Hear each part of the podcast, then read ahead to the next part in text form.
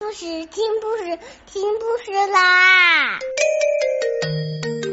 重要的事情说三遍，小屁哒啦啦，明天见！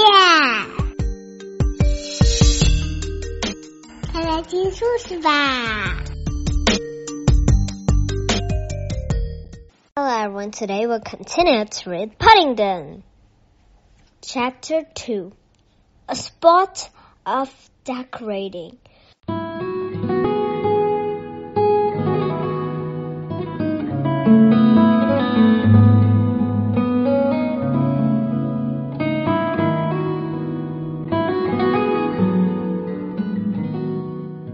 In the back of the car, Mrs. Bird pretended she hadn't heard a thing.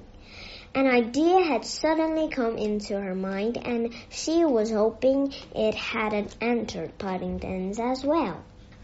But Mrs. Bird knew the workings of Paddington's mind better than most, and she feared the worst.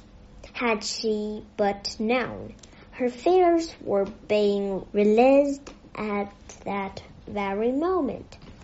Paddington was busy scratching out the words at a Low's end in his scrapbook and was adding in large capital letters the ominous ones, decorating my new room.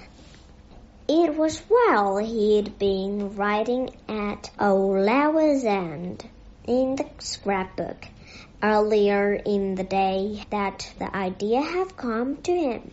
Paddington had noticed in the past that he often got his best ideas when he was at a loose end.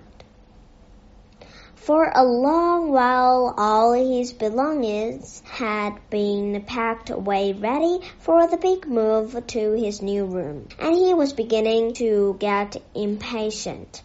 Every time he wanted anything special, he had to undo yards of string and brown paper.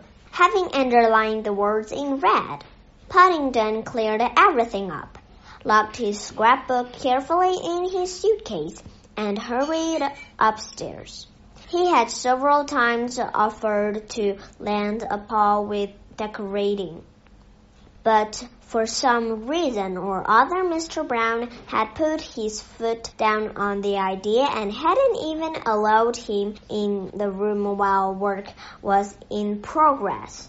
Paddington couldn't quite understand why. He was sure he would be very good at it.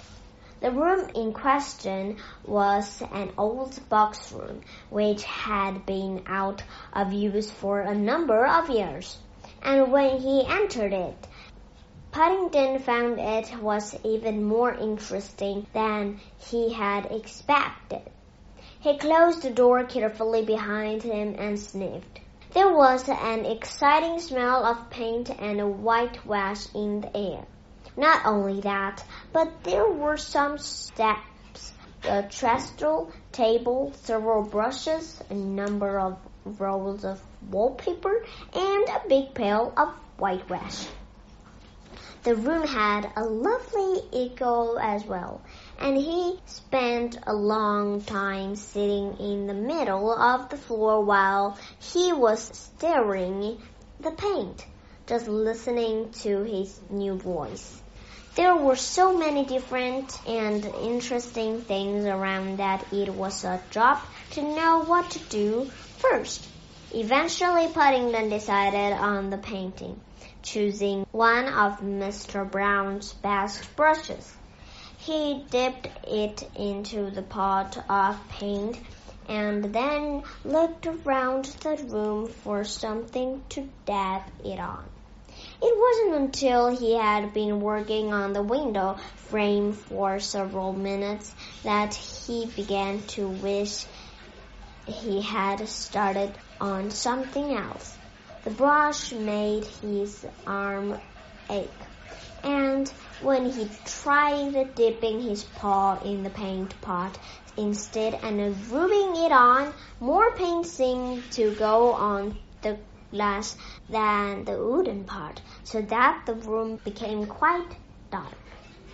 Perhaps, said Paddington, waving the brush in the air and addressing. The room is general. Perhaps if I do the ceiling first with the whitewash, I can cover all the drips on the wall with the wallpaper. Okay, today we'll just read it here. Um, and good night. Have a good dream. And I have a question. If somebody let you decorate one room, how would you decorate? And what will you put in that room? Okay, tell me next time. Bye bye.